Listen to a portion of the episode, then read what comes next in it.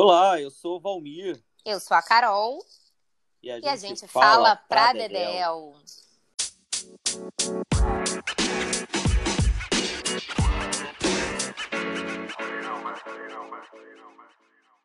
Siga a gente nas redes sociais. Eu estou no Instagram, arroba vmoratelli. E eu no arroba Maria Carol Medeiros. E nós dois no e-mail pra dedelpodcast.gmail.com. Todas as referências do que falamos no episódio, todas as dicas culturais também estão no nosso Medium, disponível na minha bio do Instagram e também na descrição do episódio no Spotify. Toda quarta-feira um episódio novo aqui no Pradedel.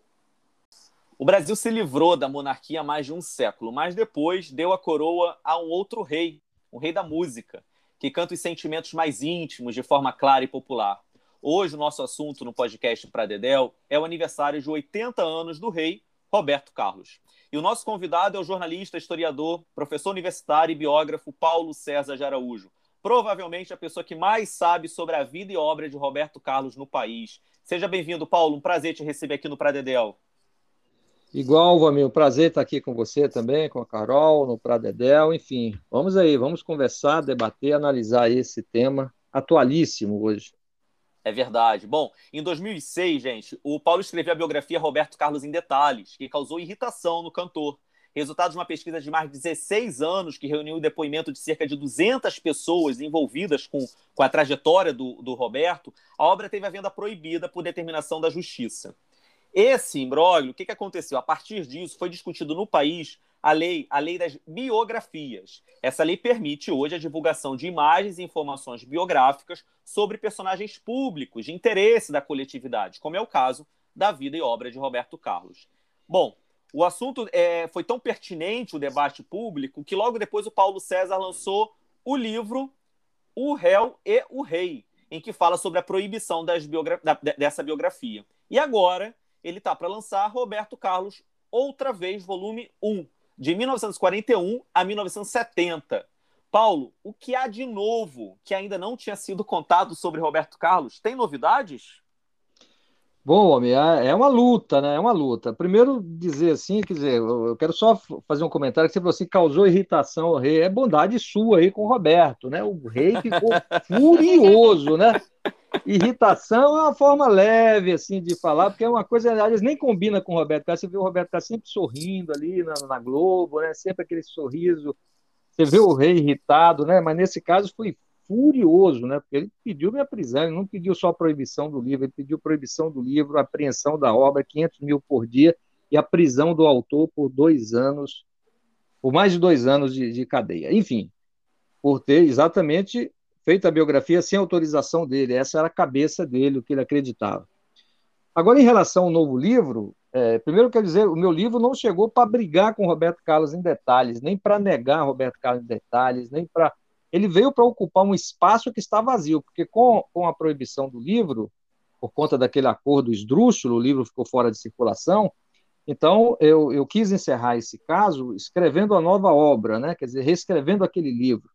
Evidentemente que já se passaram alguns anos, eu tive acesso a várias fontes, né? porque eu não parei a pesquisa, eu sou um profissional da memória, eu sou um pesquisador, então toda nova... Sim todo novo lançamento de Caetano Veloso, Chico Buarque, Milton Nascimento, enfim, eu estou acompanhando, Roberto Carlos.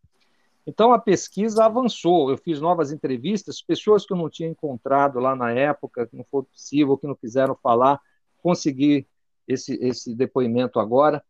Foram importantes também novos livros que saíram depois daquele período, principalmente livros de memórias, né? Livro de memória, por exemplo, do Erasmo, que não existia, ele lançou depois de Roberto Carlos Detalhes, o livro de memória de Vanderleia, de cantores da Jovem Guarda, do ex-empresário de Roberto Carlos. Todas essas fontes eu incorporei né, a esse novo livro. Por isso que o livro ficou muito, ficou muito grande, não foi possível lançar um volume só.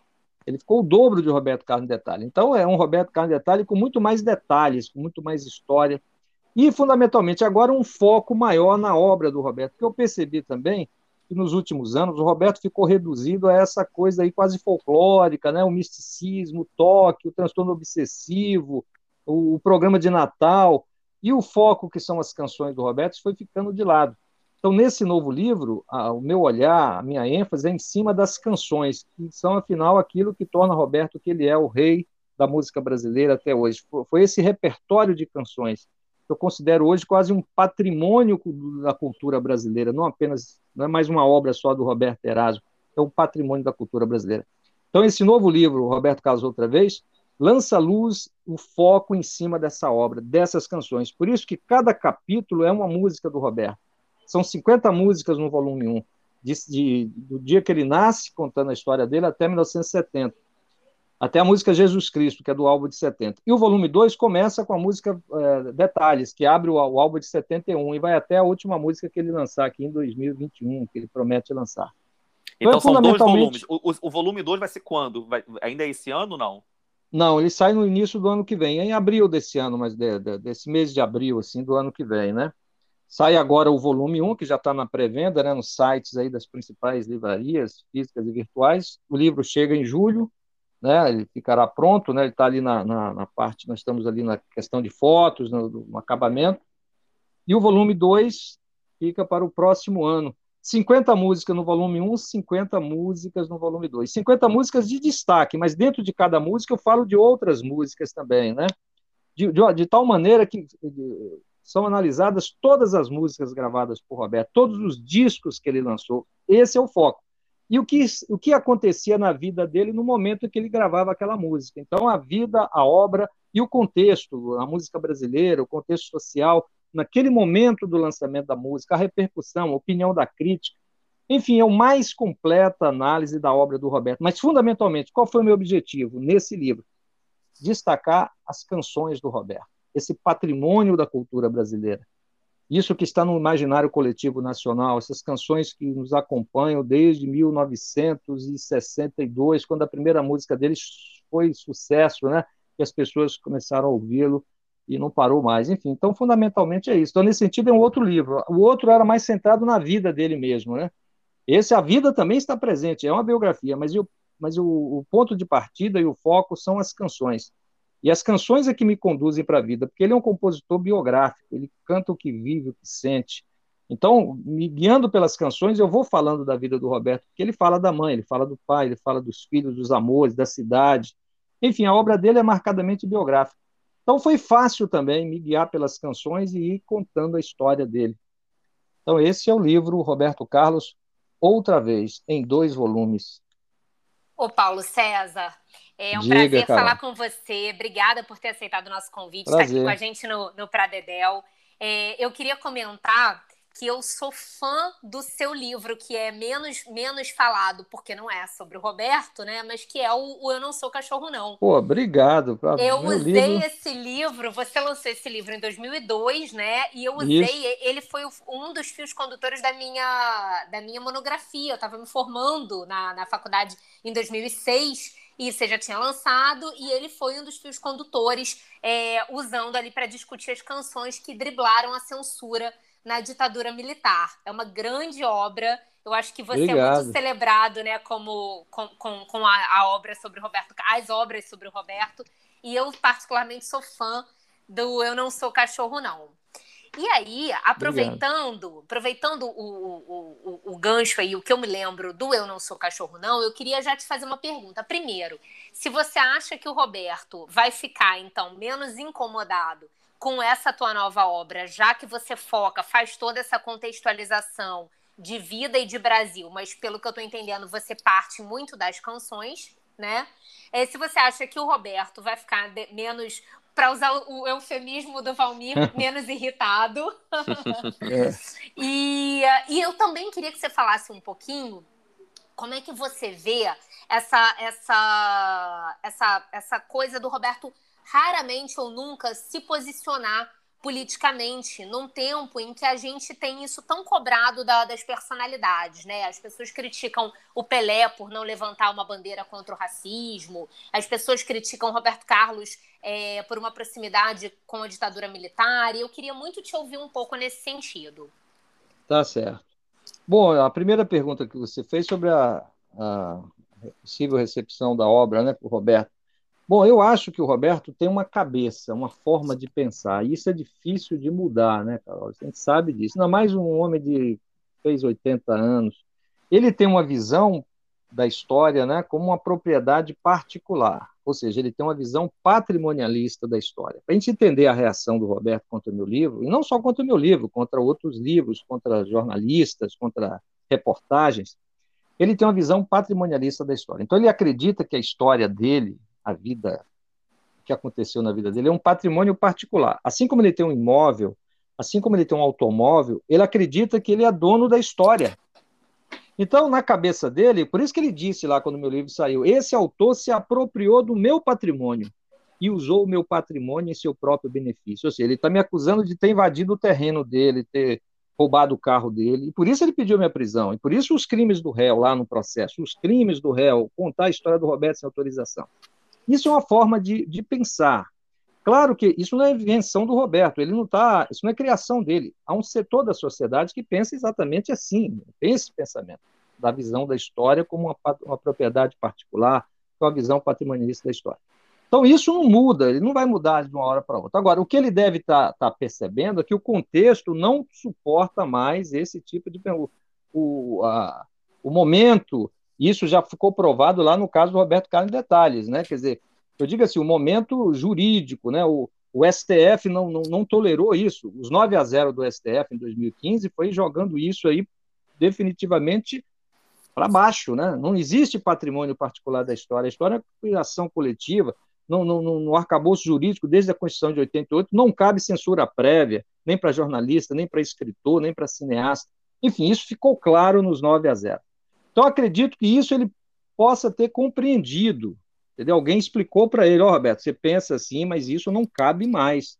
Podia, lá, 10 anos atrás, 20 anos, no tempo da ditadura, isso é fosse possível. Isso não cabe mais. Então, eu acho que em relação ao livro, a reação vai ser essa: ele pode ficar quieto dessa vez, entendeu? Mas não que ele não vai ficar irritado, né? Porque ele fica. É, porque ele queria controlar. E aí nós temos que entender, no caso do Roberto, tem também a questão do transtorno obsessivo compulsivo. Ele não toma essas decisões apenas por essa visão da história como patrimônio, mas também por uma, uma vontade de controlar tudo.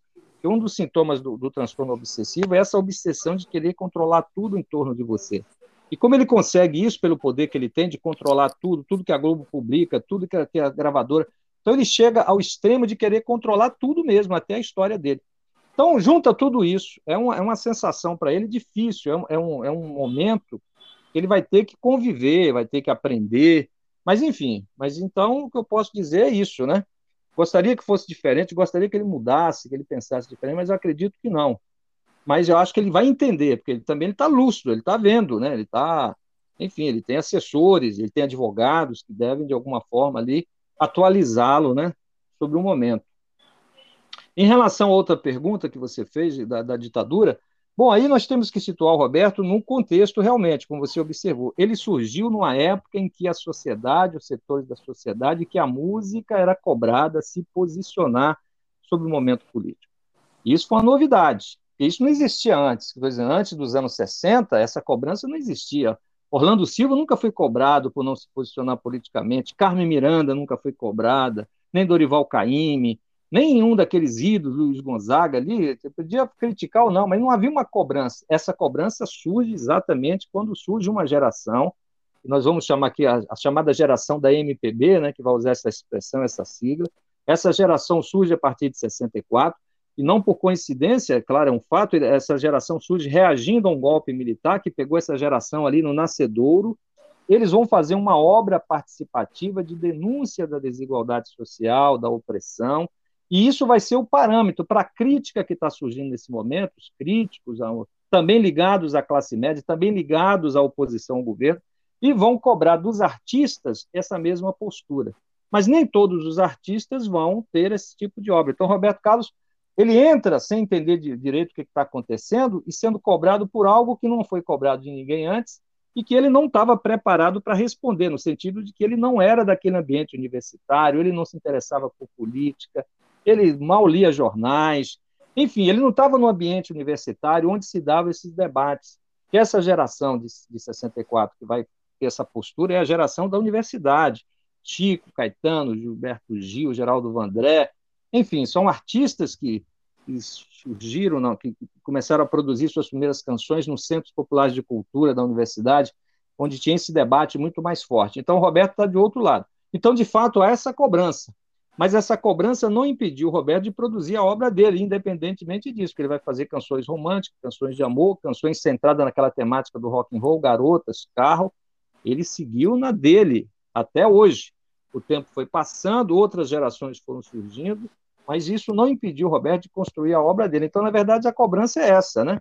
Era uma uhum. cobrança daquele contexto, daquele momento, mas que o Roberto nunca deu muita importância, né? no sentido de ele não, não teve a preocupação de atender, de querer. Ele continuou da dele, procurando não se envolver em debates políticos, pelo menos naqueles debates que dividem muito a sociedade. Ele não quer entrar em bola dividida, né? Ele até hoje, né, Paulo? Até, até hoje, hoje, até né? hoje. Então ele defende ecologia, porque ecologia todo mundo defende. Quem é contra a ecologia? Ah, ecologia, natureza, ok. Ele defende Deus, algo que também tem assim mesmo na época das diretas, ele apoiou as diretas, ele não chegou a participar de comício, nada disso. Ô, ô Paulo, ele, tem muita gente contra. Tem muita gente, infelizmente, contra a ecologia hoje em dia, né? É uma pena, mas enfim. É não, é sim, claro. Não é, é, é, verdade, é triste. Estou falando aqui de uma maneira geral, né? No sim, contexto... sim, claro. Mas Ô, Paulo, ainda assim, falou... não, é, não é algo que divide a sociedade, no sentido. Tem gente contra, mas não é, não é uma coisa que racha assim, de uma forma, né? Como. É, enfim, outros temas, né? Mais sim, dividido. Sim, sim, sim. Mas essa mas, relação. Ô, Paulo, desculpa te cortar, mas essa relação próxima que ele teve, o seu livro termina em 41 a 70, né? Quer dizer, você termina esse volume 1 é, no auge da ditadura militar. O Brasil auge. passava por grandes Isso. transformações de perseguições políticas e Sim, intelectuais, artísticas no Brasil. E o Roberto conseguiu passar à margem disso tudo. Querendo Isso. ou não, é, por mais que ele, ele, ele estava de alguma forma alinhado com a ditadura. Como é que você vê isso hoje para a imagem do, do artista que ele se tornou? É, dele ter conseguido passar para. Ele não sofre, por exemplo, o cancelamento, para usar uma palavra bem contemporânea, né? O Roberto não sofre o cancelamento que outros artistas sofreram naquela época, como, por exemplo, o Wilson Simonal, né? Que foi cancelado certo. por toda uma perseguição é, que havia por trás dele. É, nós temos aqui dados né, de que Roberto teve recebeu homenagens do exército, recebeu é, cantou para uma plateia que tinha, por exemplo, Pinochet na é, ditador chileno, então tinha todo um cenário favorável em que ele não se opunha em nenhum momento. Né? O fato dele também não ser a favor, ou melhor, dele não ser contra abertamente, coloca ele numa situação um pouco mais desconfortável quando a gente faz esse apanhado histórico. E hoje, é, o Roberto não se envolver politicamente, eu não sei, estou dando minha opinião, queria ouvir você. É, você não acha que é um pouco dessa experiência que ele não conseguiu superar, dele ter lá atrás, ter ficado de uma certa forma próximo ao regime militar, hoje faz ele ser um ser apolítico? É, na sua opinião, isso justificaria essa aversão do rei a esses assuntos mais de interesse nacional, de, de relação mais política? É, só é, fazer uma observação aí, tem uma diferença aí, Valmir, quando você falou assim, ah, o Roberto, é, é, o caso do Simonal, tem diferenças aí, porque o Roberto, claro, embora, claro. É, só quero só precisar aqui, uma diferença importante, Sim. que embora ele não tivesse feito música de protesto, ele também não fez música ufanista, isso era uma grande diferença, porque a canção ufanista naquela época era uma coisa forte. Esses artistas que foram mais patrulhados, que foram mais cancelados, por exemplo, te dar o exemplo de Dom Ravel, uma dupla Dom Ravel, que foi cancelada, essa dupla, eu conto isso aí, né? Um livro Eu Não Sou Cachorro, não. No, no campo do Brega, uhum. eles foram eles foram Wilson Simonal do Brega. Mas por quê? Porque eles eram ostensivos. Simonal gravava música ufanista, ele gravava Brasil Eu Fico, ele gravava mesmo País Tropical, naquele contexto que foi lançada, foi uma música ufanista, uma música que estava no ideário da ditadura militar oficial. E é importante fazer essa observação. Roberto nunca gravou uma música ufanista no período do auge da ditadura militar. A primeira música ufanista que ele vai gravar é no período de abertura. E é sintomático, depois da campanha das diretas, quando os símbolos verde e amarelo foram tomados de volta pela sociedade, pela democracia, que é a música verde e amarelo, exatamente com esse título, né? Ali depois da campanha do Tancredo. Então foi nesse contexto. Mas naquele momento dizendo que ele poderia ter gravado. Todos gravaram ali, todos que eu digo, aqueles que não estavam na oposição explicitamente, gravaram música ufanista, de uma forma ou de outra. É, sambistas gravaram, vários, Leci Brandão gravou, é, João Nogueira. Era difícil, rapaz. Martinho da Vila gravou Aquarela do Brasil, naquele contexto, você gravar aquela música Aquarela Brasileira, estava em sintonia com o ideário da ditadura militar. E o Roberto, não estou dizendo, não foi por falta de propostas, de convite, de, de, de, de, de orientação, e de, ah, grava isso aqui, Roberto. Não, ele não quis, ele não quis se envolver. Então, por isso, isso ajudou também, entendeu? Essas, essas coisas aí que você citou de, de de, de cantar num, num, show do Exército, é uma coisa mais limitada ali, que não, não, não era algo que todo mundo estava vendo, que ficou, é, é ali, ok, ele estava ali nos shows, como os Mutantes tiveram, Rita Lee, muita gente cantou nesses shows, a própria Elis Regina, né, quase foi cancelada, mas enfim, eu acho que tem uma diferença aí por isso, o Roberto de fato não fez, não foi da, do, do protesto, não se engajou, você não tem uma manifestação dele contra a tortura, você não tem uma manifestação dele contra a censura, nem contra a repressão do governo, zero, ele ficou mudo. Mas também você não tem uma declaração dele dizendo eu apoio, nesse sentido oficial tal. É claro, nesse contexto aí, o silêncio, ninguém é inocente, ninguém aí está. Tá... Sim, sim. Isso não existe. Mas eu estou dizendo, mas isso diminui o grau de envolvimento, entendeu? Como uma análise assim, para uma percepção coletiva, isso é diferente de você estar tá cantando músicas ufanistas e, e além de participar. Então, por isso que ele conseguiu mais do que outros né, se safar. E aí também, o, que é fundamental, a força da obra dele. Né? Quer dizer, se ele não fosse, se ele não tivesse muitas canções muito boas, ele teria sido cancelado, mesmo assim. Não foi também pela força da obra do Roberto. Canções cada vez mais fortes, sucessos todo ano. Enfim, isso que, que garantiu ele chegar aos 80 anos atravessando tudo isso.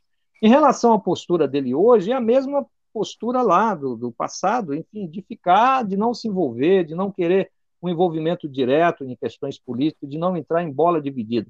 Por exemplo, ele votou em Bolsonaro, mas ele não, não saiu apoiando Bolsonaro. Ele viu que ali tinha uma divisão muito nítida na sociedade, muito radical naquele momento. Então ele ficou na dele, foi lá, depositou seu voto em Bolsonaro, voltou para casa. Mas você não tem lá dizendo, Roberto, eu vou votar em Bolsonaro. Não tem. Né? Ele, enfim, eu estou dizendo ali, naquele período ali da eleição. O que, que foi isso? É aquele Roberto lá de 71, de 68, de 74, que também saía para votar lá na Arena, no MDB, e não se envolvia. Então, a única manifestação pública que ele deu de política, na primeira, foi dizer eu sou favorável às eleições diretas. Mas ele falou isso quando ele viu que o porteiro dele era favorável, o motorista era favorável. Ele não encontrava ninguém naquele momento ali da vida que não fosse favorável à direta. A direta ficou uma coisa ali, é, ficou muito ficou muito claro, né? Então ele, ele não viu divisão, ele viu que tinha um grupo radical contra a direta, isso tinha, né? Mas nada que. Mas é eu, eu, eu, falo de uma hegemonia, um pensamento que é hegemônico, né? Então, por isso que ele se manifestou a favor das diretas. Já outras Paulo, questões Paulo, políticas, mas, mas, mas o fato entrou. dele, o fato dele ter votado em Bolsonaro diz muito também sobre o Roberto atual, né? Claro, Roberto 2018, claro. 2020. Não, mas eu estou dizendo, um homem que tem uma visão patrimonialista da história, nada é por acaso, né? Isso é um pensamento, isso, isso combina com uma determinada visão de mundo, né?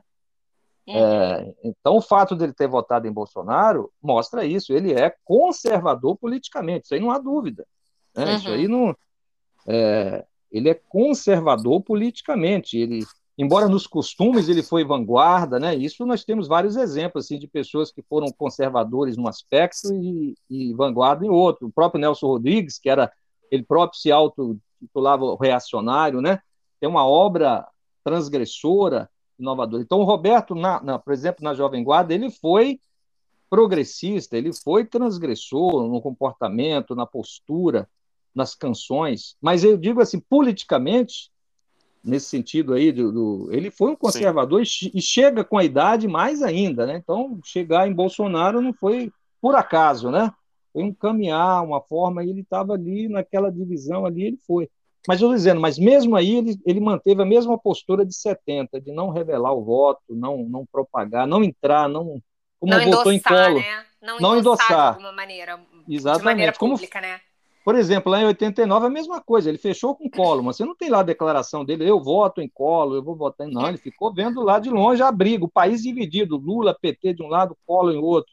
Foi lá e defendeu, botou seu voto lá em Fernando Colo e voltou para casa.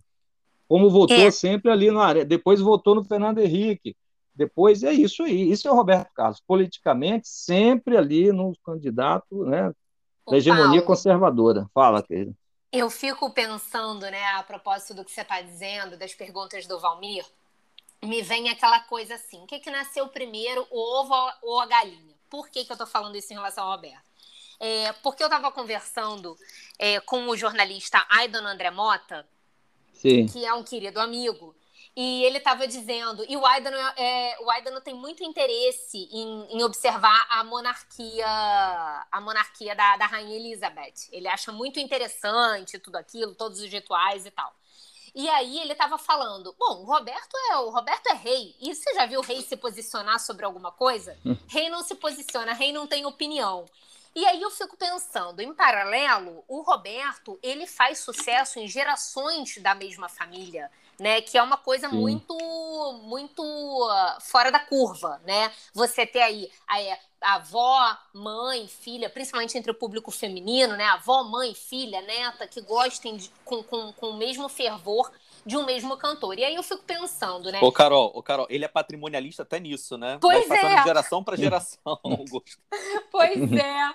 E aí eu fico pensando, né? Se ele é rei porque é, soube fazer essa costura, né, e não entrar em grandes debates, ou se ele não entra em grandes debates porque ele é rei. Porque quando a gente pensa num, num, outro grande cantor brasileiro como Chico Buarque, né, o fato do Chico se posicionar politicamente à esquerda é, gera um cancelamento, né? Tem pessoas que não dizem que não escutam mais o Chico Buarque porque não compactuam com a visão política do Chico. E o Roberto, ao mesmo tempo que pode causar um incômodo por não se posicionar, ele acaba pegando um público que pode até se incomodar por ele não se posicionar é, a, a, favor do, do, do, que aquele, do que aquele público pensa, mas também não incomoda porque ele não se posiciona contra, como você trouxe, e, e ele vai fazendo, vai levando e vai mantendo a majestade, né, Paulo?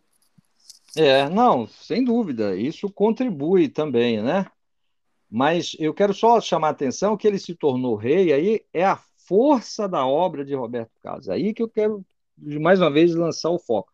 Claro que esse comportamento dele contribuiu, sem dúvida, né, de não dividir. Por isso que ele une ali a família, como você falou, a avó, o pai, a mãe, né, não tem. Mas, fundamentalmente, a força da obra do Roberto, das canções do Roberto, a maneira intensa como essas canções atingem o pai, a mãe, a avó.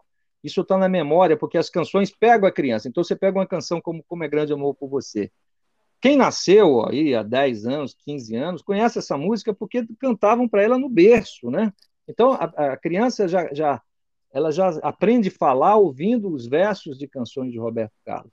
Por sua vez, o pai já ouviu antes, e a avó estava lá quando a música estava sendo feita. Então, e uhum. são vários exemplos de canções assim, né? Da, da, primeira lembrança afetiva. Tem uma música, eu li um texto agora recente de um intelectual aí, falando da música Guerra dos Meninos, que ele ouviu quando ele tinha quatro anos de idade, né, lá no subúrbio do Rio, e aquela música. Hoje eu tive um sonho, que foi o mais bonito que eu tive em minha vida. Ele ficou assim perguntando: o que é sonho, gente? O que é um sonho? Enfim, você vê como é uma música que pega a criança, né? Então, isso isso, isso vai, vai criando essa memória afetiva de várias gerações. Mas o que que faz isso? É a obra do Roberto. Independentemente do, do cidadão, do, do, do homem Roberto Carlos, as suas decisões, as suas ausências ou presença. Mas eu acho que, fundamentalmente, essa obra é uma obra que tem essa capacidade de atingir fundo diversas gerações, classes sociais. Por exemplo, Abílio Diniz, o dono do grupo Pão de Açúcar, casou ao som de Roberto Carlos. Ele quis casar com a música do Roberto tocando. O meu porteiro aqui no prédio casou com a música de Roberto Carlos. É isso. Quem consegue? Chico Buarque não consegue. Caetano não consegue. É verdade. Amado Batista não consegue. Amado Batista vai atingir um público mais popular, não vai atingir o, o, o Abílio Diniz. A obra do Roberto consegue atingir o rico, o pobre, o culto, o iletrado, o velho, o novo, a criança, a avó. Então, isso é mérito da obra dele, das canções, da forma como elas foram compostas e gravadas. É isso, é nisso que está a grande força do Roberto. Não é pelos olhos dele, não é pela postura só dele. Claro que tudo isso aí compõe, não é nem pela voz dele, a voz contribuiu, claro, as canções foram feitas para essa voz. Mas sem essa canção do Roberto, ele não seria rei. E são, e são exatamente. E é esse conjunto, esse patrimônio da cultura brasileira, que são as canções do Roberto, que dá essa força né, ao artista chegar aos 80 anos com esse prestígio e com essa referência em todas as, as gerações e classes sociais. Claro, tirando o grupo que não se identifica com esse tipo de canção exatamente, porque quer uma canção participativa, quer uma canção comprometida. Esse segmento que cobra isso não, não se identifica com a obra do Roberto, mas é, mas é um setor menor, claro, né? um setor mais é, à esquerda, né? que nunca se identificou, sempre foi oposição ao Roberto. Eu, eu, digo lá no livro e repito no outro agora, Roberto só não foi unanimidade nacional por conta disso, pelo segmento de esquerda, né? Que queria uma música crítica, que queria uma música. aquele segmento que está com Chico Buarque, exatamente, que encontrou em Chico o seu porta-voz. Esse segmento nunca vai se identificar com a obra do Roberto, nem com a figura do Roberto. Mas, com exceção desse segmento, dentro da sociedade brasileira, todos os demais, todas as vertentes, todas as idades, todas as classes sociais se identificam. E isso é o fenômeno Paulo. Roberto Carlos. E por isso ele é rei, não é por outro mistério. É isso aí, esse título de rei surgiu pela força das suas canções. Eu Diga, acho, ô, Paulo, eu acho que essa fala sua acho que é muito importante para a gente poder ter sempre como foco o que faz o, o, rei ser o rei, né? Quer dizer, é, é a qualidade e a quantidade de sucessos, né? Porque quantidade. eu tinha até separado umas efemérides aqui para poder citar, é, para poder tentar comparar e para poder tentar entender por que, que o Roberto consegue o que outros também tão talentosos quanto não conseguem. Né? A gente teve em, em 2018, por exemplo, o Martinho, que você citou agora há pouco, completando 80 anos. Teve a é. Elisete Cardoso, que estivesse viva agora, no ano Sim. passado teria feito é, o centenário dela. A Dona Ivone Lara estaria hoje, estivesse viva, fazendo 100 anos. É, Paulinho da Viola vai fazer 80 daqui a alguns meses, acho que 2022, acho que não, não mais esse ano. Quer dizer, mas só o Roberto consegue causar uma comoção a tal ponto de ser não só notícia em todos os veículos, mas de ter essa, essa necessidade de saber como ele está, como é que vai ser feita essa comemoração para o Roberto. Quer dizer, é isso, é a quantidade de sucessos um atrás do outro, e não desmerecendo nenhum desses nomes que eu acabei de citar, que faz o Roberto ser essa quase unanimidade, né? Só não é unanimidade porque, como é como o próprio Nelson Rodrigues falava, seria, seria burrice. Então, é. tem sempre alguém para poder chegar e, e, e atacá-lo. Mas é interessante perceber a qualidade, né? É a quantidade, é um sucesso atrás do outro. Você apontaria, eu acho que essa pergunta deve ter sido feita para você a exaustão, mas enfim, você apontaria o grande sucesso do Roberto? Não, não dá. É isso aí que você falou. É, não é só a quantidade, é a quantidade ao longo de um longo tempo, né, rapaz? Porque a gente está falando de coisas, quer dizer, o Roberto começa a fazer sucesso em 62. Ali um sucesso só no Rio, por enquanto, né? Em 62, 63. Aí em 64 chega em São Paulo aí vai descendo para Porto Alegre, né, Curitiba, vai chegando para o Nordeste um pouco antes e explode como fenômeno em 65. Então, posso dizer para você, de 65 até hoje, não tem um dia que não tenha música do Roberto tocando nas rádios. Programas que, independentemente de ter música nova ou não, porque as músicas dele, todas as antigas, tocam. Você tem programas aí espalhados aí por diversas emissoras do Brasil que só tocam música de Roberto Carlos, e isso desde os anos 70, não é agora, com com 70, não, lá em 76 você já tinha programas, uma hora só com música de Roberto Carlos. Estamos conversando aqui em algum lugar do Brasil, em vários lugares do Brasil, alguém estará ouvindo as músicas do Roberto Carlos. E isso, imagine, desde 1965, pelo menos 65, quando ele se tornou um fenômeno. É, Direto. É verdade. Sem parar. Ou seja, é uma produção intensa e cada ano ele lançando clássicos e cada ano mais clássico. E no ano seguinte ele fez isso pelo menos até o final ali do meados dos anos 80 essas músicas todas gravadas em alta tecnologia, que é uma vantagem para ele também, porque o Orlando Silva fez isso lá no tempo dele, Carmen Miranda, mas gravaram naquela época dos 78 rotações, quando não havia tecnologia. Então essas gravações ficam muito antigas, não dá para você ficar ouvindo nas rádios. Uhum. E, inclusive a forma deles cantarem também ficou antiga, né? Porque é do, do, do canto, da influência da ópera. O Roberto foi na era moderna, canto moderno, né? discípulo de João Gilberto, e a tecnologia. Então, deu à obra dele uma, uma, uma permanência, né, de, de, você ouvir hoje gravações de 66 tranquilamente, com som estéreo, enfim. Então, isso tudo favoreceu a permanência da obra do Roberto. Mas essa quantidade, essa intensidade, ele, ele, ele, ele tem grande quantidade e atinge todos os setores, eu estou dizendo, todos os segmentos, da criança ao, ao idoso, né? Cada um vai ter a sua canção. Quer dizer, isso é, um, é, um, é uma força de uma obra. E nenhum outro artista da música brasileira conseguiu isso, é isso que eu estou dizendo. Com essa intensidade, com, com, com, essa durabilidade, com essa extensão né, de segmentos sociais. Nenhum conseguiu. Por isso que ele é o rei, ele é o rei por isso. Mas qual é a causa disso? É o comportamento dele, é o temperamento, é o cabelo, é a Globo? Não. São as canções do Roberto, são as canções. São as é. canções. É esse, a, a, esse a, patrimônio citou, cultural. A Carol hum. citou Chico Buarque, né, Paulo? O Chico, que também é um, é um grande nome que, que, Sim, claro, que, que vários segmentos da, da sociedade. É, é, eu acho que nesse sentido, não sei se você vai concordar comigo, mas eu faço uma comparação entre Chico e Roberto nesse ponto, que eu acho que eles se aproximam muito no momento em que as músicas deles são verdadeiras crônicas. Tem músicas do Roberto que você pode ler e você vai visualizar a cena. Uma das minhas preferidas, você não quis falar qual é a, a, o grande sucesso dele, mas talvez você eu consiga tirar isso de você até o final dessa entrevista. Mas, por exemplo, o portão eu acho sensacional, porque você consegue visualizar essa pessoa chegando no portão, né? O cachorro me sorri latindo. Aquilo ali, tal como o Chico Buarque, ele consegue descrever as cenas de tanta maneira, de uma maneira tão é, é, eloquente, ao mesmo tempo tão popular, que você consegue visualizar aquilo ali de uma forma. Enquanto está cantando, a, a, a música Perfeito. visualiza na sua cabeça, né? É impressionante. Impressionante. Aliás, só, só, te dar uma observação que você falou de, do, de, não conseguir identificar. O Globo fez agora domingo, pediu para 80 personalidades, né? 80, cada uma citar uma música do Roberto, né? Eu, inclusive, dei lá a minha opinião, tal. Uma música assim que, que, que gosto particularmente. Você vê que a música mais votada tinha cinco votos, rapaz. Cinco é. votos. É porque Isso é um é fenômeno. né? É, claro! É, é se, você per... se você perguntar isso pra, sobre Caetano, você vai ter lá uns 30 votos para Sampa, é, sei lá, 25 para Alegria Alegria. Enfim, eu estou dizendo, o Roberto, de 80 votos, a música mais votada teve míseros cinco votos. E vai ter músicas de Roberto sendo citada como se fosse de Caetano, hein? Também teve. Ah, teve. A propósito de Caetano, a gente falou aqui de ditadura e tal, e esquecemos de mencionar que ele fez o Debaixo dos Caracóis de Seus Cabelos pro Caetano, né? sim, né? claro. Sim, sim. E então, também é uma, oculto, né? É uma claro, outra camada, né? É mais uma camada de tantas mais que a gente está discutindo aqui, né? Sobre Roberto. Pra para a gente entender como é complexo isso, né? Como uma coisa é. não é simplória, não é simplesmente é branco e azul, né? Mas, mas só para fazer observação também, também oculto, né? Assim como ele não, uhum. não, assim como ele cantava para o exército e ficava ali oculto, não, não, saía propagando, falando, ele também fazia música para Caetano e ficava oculto. Enfim, ele não queria se envolver, ele queria ali é e tal, né?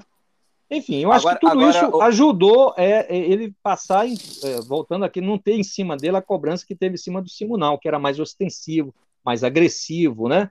Sem contar que teve o um episódio lá do, do contador, um caso policial que virou um caso político. Mas no caso do Roberto, você não teve essa coisa tão explicitamente, né? Como teve Dom Ravel, que foi cancelado, a dupla, Cadê Eu Te Amo Meu Brasil, enfim. Peraí, segura essa informação aí, Paulo. Como você falou, branco no azul, o jornalista gosta de gancho, né? Vou jogar para Carol aqui. Branco no azul, porque lembra Beija-Flor. E a Carol vai trazer uma informação legal aqui. Manda lá, aí, Carol. Carol. Ah, branco no é. azul. Pois é, eu tô doida para ler o seu volume 2 no ano que vem, Paulo, porque ah. eu quero ver se você é, entra na, no fato de que o Roberto Carlos foi, em 2011, enredo da Beija-Flor de Nilópolis que é a minha escola, além de ser a minha escola de coração, na qual eu desfilo há 20 anos, é, eu tenho é, eu tenho um carinho é, especial por esse enredo, porque eu, de forma indireta, posso dizer aqui modestamente que acompanhei muito os bastidores. Por que, que eu estou falando isso? Bom a saber, ideia, hein? Pois é, já vai, já vai, já vai anotando aí o que pode te interessar que, que, que acontece? A, a, a, o enredo, não sei o quanto que o, que o Paulo sabe desse assunto para a gente trocar figurinha aqui, mas eu acho bacana. É, quero muito mais te ouvir do que falar, mas acho bacana trazer aqui algumas informações para quem está nos ouvindo e quer saber do, do Roberto Carlos. É, a ideia né, do, do, da, do Roberto Carlos, a primeira proximidade do Roberto Carlos com a Beija-Flor acontece é, a propósito do Emoções em Alto Mar, né, desse cruzeiro que o Roberto faz é, faz até hoje, né, com muito sucesso, é, e que o, o Dodge Sirena, que é o empresário do Roberto Carlos, ele começa a, a, a querer ter mais uma atração ali para preencher o cruzeiro. Já tinha uma tarde de karaokê com a, com a própria presença do Roberto e tal, e ele começa a querer até a ideia de trazer uma escola de samba e contrata a Grande Rio para fazer uma apresentação de samba dentro do dali do cruzeiro. E aí, é um empresário de nome Cacau Medeiros, que vem a ser meu pai, e que é, Por acaso. Pois é, e que é amigo do Dodge Sirena, é, estava no, nesse cruzeiro e disse: Ô Dodge, por que, que você não chama Beija-Flor, que é a escola do nosso coração, uma escola com quem a gente tem uma ligação afetiva, porque nós somos de Nova Iguaçu, município vizinho a Nelópolis, que é a terra da Beija-Flor. E aí o meu pai diz, então, Dodge, por que, que você não traz a, a Beija-Flor em vez da Grande Rio? Vai cobrar o mesmo preço e tudo mais? Vamos trazer a Beija-Flor. E aí tem a questão do azul e branco e tudo mais. E ali, então, o Roberto concorda e diz que simpatiza muito com a escola. E aí a Beija-Flor começa, então, a se apresentar nos cruzeiros, no Emoções em Alto Mar, e, e, o, e o Roberto começa, então, a dizer, bom, a Beija-Flor é a escola do meu coração. E aí nasce a ideia do Roberto ser enredo da Beija-Flor. Então, é, eu acabei tendo muita proximidade com, com esses bastidores, porque o meu pai leva, então, a ideia é, para Beija-Flor. E, uh, e, e, é muito interessante, porque você veio falando né, do Roberto querer ter controle da própria vida e tudo mais. E, e ele participou muito, mas de uma maneira muito gentil, é, em relação ao enredo, à história que ia ser contada. É, ele quis que alguns temas ficassem de fora, como a questão Sim. do acidente, do acidente dele com a perna, que, que né, acho que é, você vai poder dizer muito melhor do que eu, me parece que é uma coisa muito sensível para ele, né? É, o Aida, no André Mota, que eu já citei aqui, inclusive, tem um artigo é, que eu vou deixar disponibilizado lá nas nossas referências, dizendo que o Roberto é, recusou participar da abertura dos Jogos Paralímpicos em 2016, Sim. né? E que ele foi convidado justamente por essa essa tragédia, né, da qual ele foi vítima, e ele não quis participar. Quer dizer, é, parece que é um tema muito sensível para ele ainda a questão do acidente, né? E, e, e, a história dele, então, com o desfile, tem algumas curiosidades, assim. É, uma é que ele. Uh, a Beija-Flor, que é uma escola que é uma escola que raramente homenageia personalidades, né? Se eu, salvo engano, fora o Roberto Carlos, homenageou Bidu Saião e Margaret Me, mais ninguém. É, a Beija-Flor não é uma escola que tradicionalmente tem muitos artistas desfilando. E no enredo, sobre o Roberto, houve uma confusão, briga de tudo quanto é tipo dos artistas se estapeando, não só para desfilar, mas queriam desfilar no carro do rei. E aí ele disse nominalmente que ele não abria mão de dois amigos, Erasmo Carlos e Vanderleia. É, então, isso, isso é um dado. Né? Entendi. Né? É, ele, ele até hoje, ele é consultado, ele, ele criou uma ligação com a escola, de modo que até hoje ele é consultado, ele dá a opinião dele sobre enredos quando, quando lhe é pedido. Ele tem essa ligação, esse vínculo. Ele foi a dois ensaios na quadra da Beija-Flor em Nilópolis, que não é tarefa fácil para um mero mortal, porque os ensaios acontecem às quintas-feiras, na madrugada de quinta para sexta-feira. Então já não é tarefa fácil em Nilópolis, né? Quer dizer, fora do, do, do, da capital, do Rio de Janeiro. É, o Roberto foi a dois ensaios, foi à quadra da escola na Vitória, é, embora tenha dito que iria, mesmo que a escola não fosse campeã, ele disse que ele iria à quadra, tamanho carinho que ele passou a ter pela Beija-Flor. E, uh, e ele foi muito gentil e, e, e, assim me surpreendeu, né, como, como fã, é, a presença dele tão, tão próxima ali, na, quer dizer, a presença no desfile, ele já tinha sido homenageado por uma outra escola de samba, né, a Unidos do Cabo Sul, em 1987, Sim. mas o fato dele realmente ter se sentido, aparentemente, muito à vontade na, na escola, né. É, uma outra coisa interessante é que ele pediu que não houvesse imagens de orixás na Beija-Flor, né, que é, uma, que é uma escola que conta, tem muitos enredos sobre religiões de matriz africana, mas é, houve, né? Houve sim uma. Acho que burlaram aí o pedido do Roberto e houve uma imagem de Iemanjá, né? Que a escola deixou coberta até o momento do desfile é, para que para que para que enfim para não desagradar o Roberto e aí uma última curiosidade para te ouvir um pouco um pouco mais é que ele teve ali. É, ele, ele, tinha um samba preferido, né? As escolas fazem disputas de samba enredo, e havia um samba de autoria do Erasmo e do maestro Eduardo, Lages, né? Que era o samba, por óbvio, preferido do Roberto, mas não foi o samba vencedor, e tudo bem, ele desfilou mesmo assim. Então, acho que é, que é interessante essa, essa história, bem, É bem bacana. Boa. Não, gostei de ouvir. E, e outra coisa, é, é, é para esse volume 2, o livro já está bem adiantado a parte 2, né? Porque eu já vim escrevendo um tempo, mas é, especificamente esse capítulo aí da, da desfile da Beija-Flor ainda não escrevi, mas eu vou entrevistá-la, né? Essas informações. Olha aí. vai ser fonte, você, seu pai, né? Com o maior prazer. É... Já vou me antecipar aqui por ele, dizer é... que a gente tem muito carinho por essa história. Claro, Legal. bacana aí. Não, muito detalhe aí que eu não sabia, até porque eu estou dizendo, ainda vou pesquisar melhor aí essa parte aí do desfile. Não, eu só queria só dar, fazer uma observação aí, você falou da Beija-Flor, que foi uma coincidência boa, né? Porque o Roberto, ele nunca ligou para esse negócio de carnaval, né? Como eu estou dizendo, só para situar o Roberto. O Roberto é um menino do interior do Brasil, quer dizer, um menino interiorano, suburbano, né? Porque ele veio morar no Rio aqui na, no é, 56, foi morar no Lins de Vasconcelos, e ali com 15, 16 anos, com os olhos voltados para Nova York, para a cultura americana, né? como grande parte da geração dele, daquele, daquele momento ali, principalmente do Rio de Janeiro, sempre olhando ali para os ídolos americanos, para as revistas, para os filmes, para as músicas, claro, né? que ele vai fazer rock, então, ele nunca foi muito ligado nessa questão da, da, da, das coisas da cultura popular brasileira. E, aliás, é, uma, é, é, é exatamente por isso que tinha aquela divisão lá na, na geração de 60, né? Certo. Você tinha, de um lado, artistas que tinham esse vínculo com a tradição do samba, com a tradição do folclore. É isso aí, isso é a cabeça do, do Chico, do Gil. O Roberto não, o Roberto era outra cabeça. Mas só um detalhe, ele vai se encantar com o carnaval pela primeira vez, por isso que foi uma coincidência boa, em 81, quando por acaso ele foi lá convidado a participar, mas sem maiores interesses, ele viu o desfile do Joãozinho 30, quando pela primeira vez aquilo fez sentido para ele. Falou, que coisa maravilhosa, que é isso? Eu não sabia que era tão bonito assim. Ele se encantou com a Beija-Flor na época com o Joãozinho 30.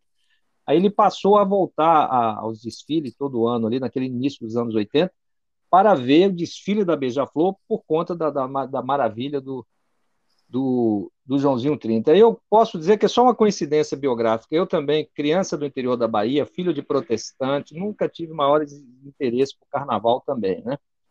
É, a minha cultura, minha avó, não, não tinha isso de carnaval. Carnaval tá lá, eu tô cá. E muito menos do Rio de Janeiro, desfile de escola de samba.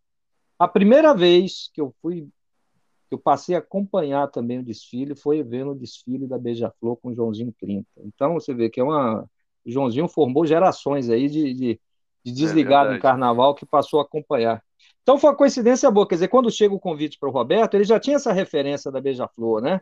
Quase Sim. afetiva, de um, de um de ter uma primeira referência forte para ele no carnaval.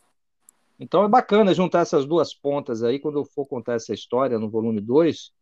E aí eu vou querer te ouvir com certeza. Eu gostei com maior aí prazer, também. Com o maior prazer, com o maior prazer. E que bacana. Bom, então vamos torcer para que possamos ter carnaval em 2022. Quem sabe você vai à quadra da Beija-Flor aí para coroar, claro. coroar essa memória afetiva que você tem. Vamos torcer.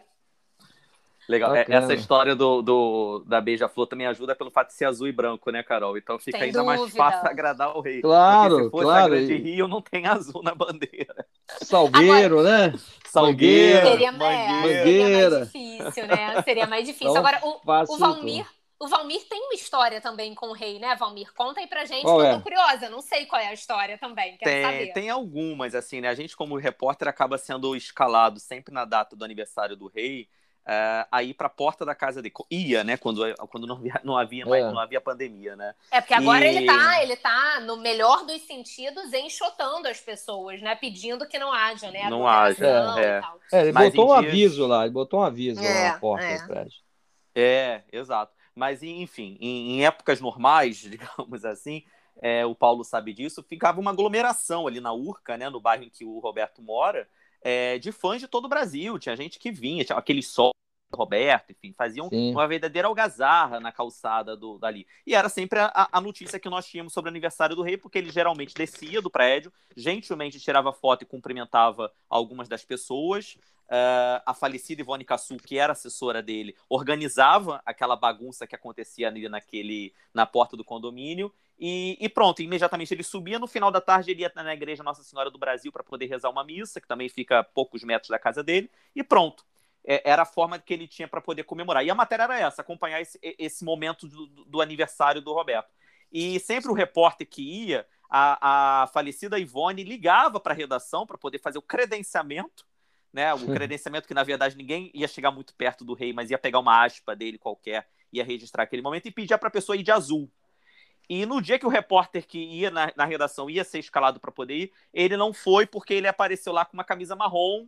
O editor falou: não, você não vai aparecer lá, porque senão o Roberto não vai nem descer do prédio. Você vai provocar uma tristeza nas centenas de pessoas que ficam ali. E eu, por acaso, estava de camisa azul, uma camisa azul clara, é, camisa polo, eu lembro até hoje. E aí o editor chegou e falou assim: vai você. E tava um calor desgraçado, enfim, essa época do ano ainda faz muito calor no Rio, né?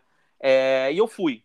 Cheguei lá, Paulo, eu fiquei bebendo água. Era um sol, de, enfim, 40 graus à sombra na Uca, não estava nada. Fiquei bebendo água, o motorista uma garrafa de água. Começou a me dar uma vontade de fazer xixi, desesperado, e era muita gente perto. E eu tava com medo de ir até o bar mais próximo e o Roberto aparecer. E eu falei, como é que eu vou aparecer na redação sem a aspa do Roberto? Não vai ter jeito. Cara, é aquele momento de sorte, né? Eu fui lá e pedi pro porteiro na cara de pau para poder usar o banheiro lá dele, dos fundos lá da portaria, para poder Sim. fazer o xixi. Naquele... No momento que eu voltei, quem abre a porta do elevador? Roberto Carlos. Estava descendo justamente para poder cumprimentar as pessoas. Ou seja, por alguns minutos ficou eu e o Roberto na portaria junto com o porteiro. Ficamos nós Os três, três na portaria. Então foi minha chance de fazer uma exclusiva com o Roberto. Fiz uma entrevista até a Ivone Caçu aparecer e acabar com tudo. E aí ela, na mesma hora, queria me enxutar. Sai daqui, não sei o que, não pode ficar. E o Roberto, não, calma, hahaha, dando aquele sorriso é. dele. Ele tá de azul, brincou assim. e eu cheguei na redação feliz da vida com o gravador em punho, falando, tem uma entrevista exclusiva. As pessoas olhando pra minha cara, assim, como assim, né? Claro Muito que bom. foi uma entrevista curta, não foi nada Sim, mas essas coisas de sorte bom. de repórter, né? Claro, Maravilhoso. sensacional. Saindo do banheiro, né? Saindo, Saindo do ali. banheiro. Eu, o, o Valmir, você tá falando de, de superstição e tal. Eu agora me dei conta do seguinte: em tese, esse é o nosso episódio 13. Olha isso, olha isso, tá vendo? Era, o, o Roberto Paulo, gostaria do número você 13? Acha que a gente... Não, aquele, Vamos ter que pular, né? É. Vamos ter que pular e chamar esse aqui de episódio 14, pelo 12 mais vendo. um, 12 é, mais um. É. Não, você sabe que é, tem, tem, tem, mais uma história que eu não sei se o Paulo, se o Paulo conhece, mas que foi contada pelo Dodge ao meu pai na presença do Roberto e confirmada por ele. Dizendo, hum. não sei se o momento, mas sem dúvida um dos momentos em que ele se deu conta de que o toque não era uma mania pura e simples e que, que ele precisava olhar aquilo mais de perto. Que é a história de. de ele ele tem, fez um show, não sei o ano, mas é, ele era casado provavelmente com a Maria Rita, o meu pai não, não tem certeza, então tem bastante tempo. E ele tinha feito um show no México e estava em Los Angeles é, jantando. Tava o Roberto acompanhado da, da, da mulher na época, não sei se era Mar Maria Rita, é, e o Dodge Sirena, empresário dele, com a esposa também. E aí é, foram atendidos num restaurante tomando um excelente vinho por um garçom brasileiro, que ficou, né, claro, maravilhado de estar atendendo Roberto Carlos e tudo mais.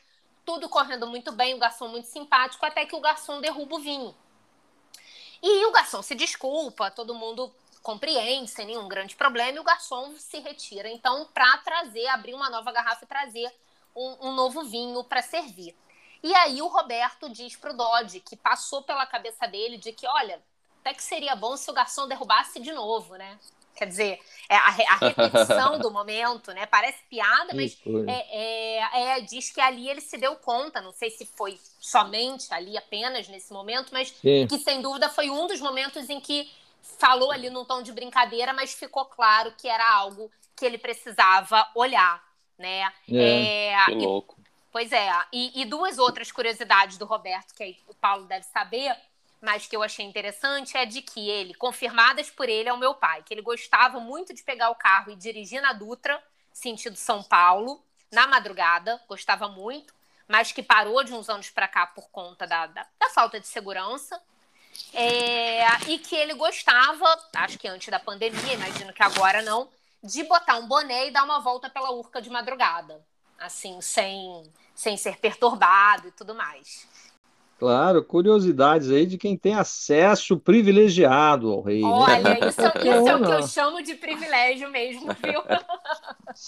É, dizem que lá na cidade dele ele faz isso também, né? Quando ele vai a Cachoeiro, É, alguém lá me contou que ele chega lá em Cachoeiro, aí quando dá assim umas três horas da manhã, que a cidade está toda fechada, todo mundo dormindo, ele que ele sai e vai ali andando pelas ruas onde ele morou, né, na, na escola, ele vai é aquele momento que, que, ele não, que ele tem maior privacidade, que não tem um cerco né, em torno dele.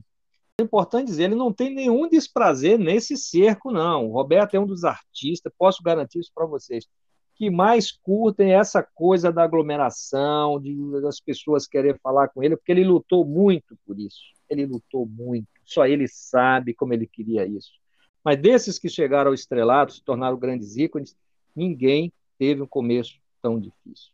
Foram portas e portas fechadas, gravadoras que não aceitaram, rádios que não quiseram contratá-lo, é, donos de conjunto que não, que não quiseram ele como crooner, enfim. E o menino que veio do interior do Brasil, suburbano, deficiente físico, tudo contra ele, né? um, um padrão vocal que não era ainda estabelecido, porque o padrão vocal da época, quando ele começa, é Nelson Gonçalves, é os grandes Verdade. vozes. Então ele está ali em 56, 57, 58, querendo ser um ídolo do rádio, numa situação toda diversa. E ele sonhando em ser um ídolo. Aos poucos ele foi conseguindo, como eu falei aqui, de 62, de 63, um sucesso maior em São Paulo, depois chega no Brasil. Quando chegou e se tornou um ícone, um fenômeno, ele ficou curtindo isso muito. Curte. Nunca você vai ouvir de Roberto dizer, ai, que saco, eu queria me esconder. Ele se esconde, ele dá o jeito dele, mas sempre entendendo que era isso que ele queria e agradecendo a Deus por ter conseguido.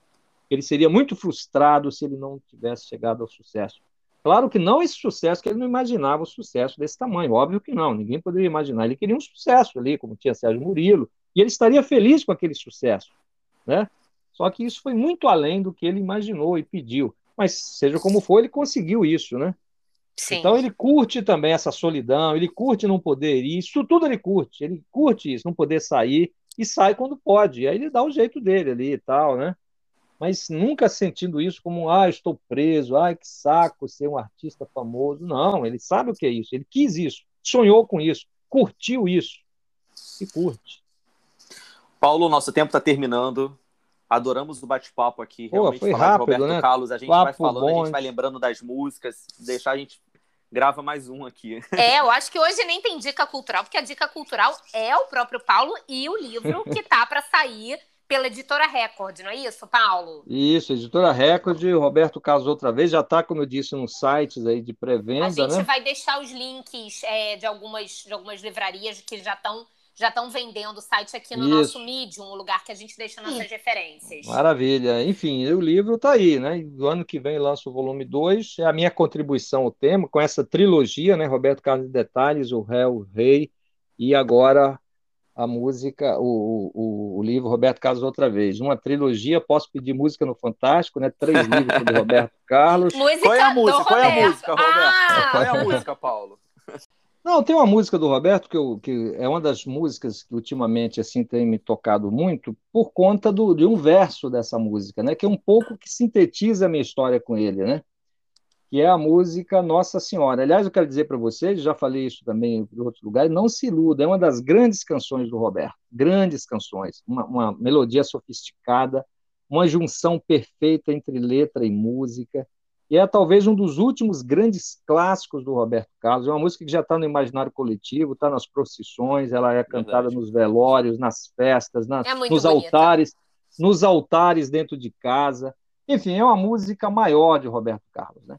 E ela tem um verso lá que ele diz assim, né? Se ficaram mágoas em mim, mãe, tira do meu coração, e aqueles a que eu fiz sofrer, peço perdão. Isso serve para mim, serve para ele, porque eu não tenho nenhum ressentimento, né? Como disse para vocês aqui, eu sou um objeto, ele é um objeto de estudo, eu sou um historiador, eu não tenho nenhum problema, continuo pesquisando, estudando música brasileira e torço, espero sinceramente que a prece dele tenha sido atendida, né? ele também não tem nenhuma mágoa, que acho que isso ajuda a gente a caminhar também. Né? Então, acho que nesse sentido é uma música importante, embora eu não seja religioso, né? É uma música que me toca. Aliás, é uma das músicas, assim, recentemente, que eu tenho ouvido, somente nessa fase, assim, lançando o livro novo, né? E torcendo para isso encerrar mesmo, não ter mais nenhum problema, encerrar esse capítulo, para mim e para ele, né? Então, é uma é música, assim, que eu citaria. Estamos na torcida também, né, Valmir? As músicas do Roberto fazem parte da nossa vida, da nossa história também. Paulo, muito obrigado pelo papo, sucesso e vamos nessa, Carol. Vamos nessa, Paulo. Obrigado. Muito obrigada. Valeu, até, gente. até a quadra da Beija-Flor, hein, Paulo? Até a quadra, Carol. Com certeza. Vou lá pesquisar também. Vou lá ter um reencontro né, afetivo né, com minha escola primeira, né, aquela que me tocou pela primeira vez, aquela que me fez sentir aquilo que o Paulinho cantou. Foi um rio que passou em minha vida e deixou meu coração levar. Mas Que vamos lá, maravilha. sim, com certeza. Muito obrigado, querido. E Valeu, para os nossos gente. ouvintes, até a próxima quarta. Um beijo. Até mais. Tchau, tchau. Tchau, Tchau. tchau. We'll be right back.